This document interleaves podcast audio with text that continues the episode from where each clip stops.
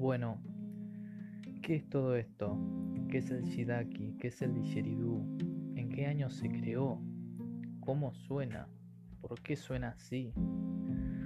¿Qué, qué leyendas, mitos hay detrás de, este instrumento?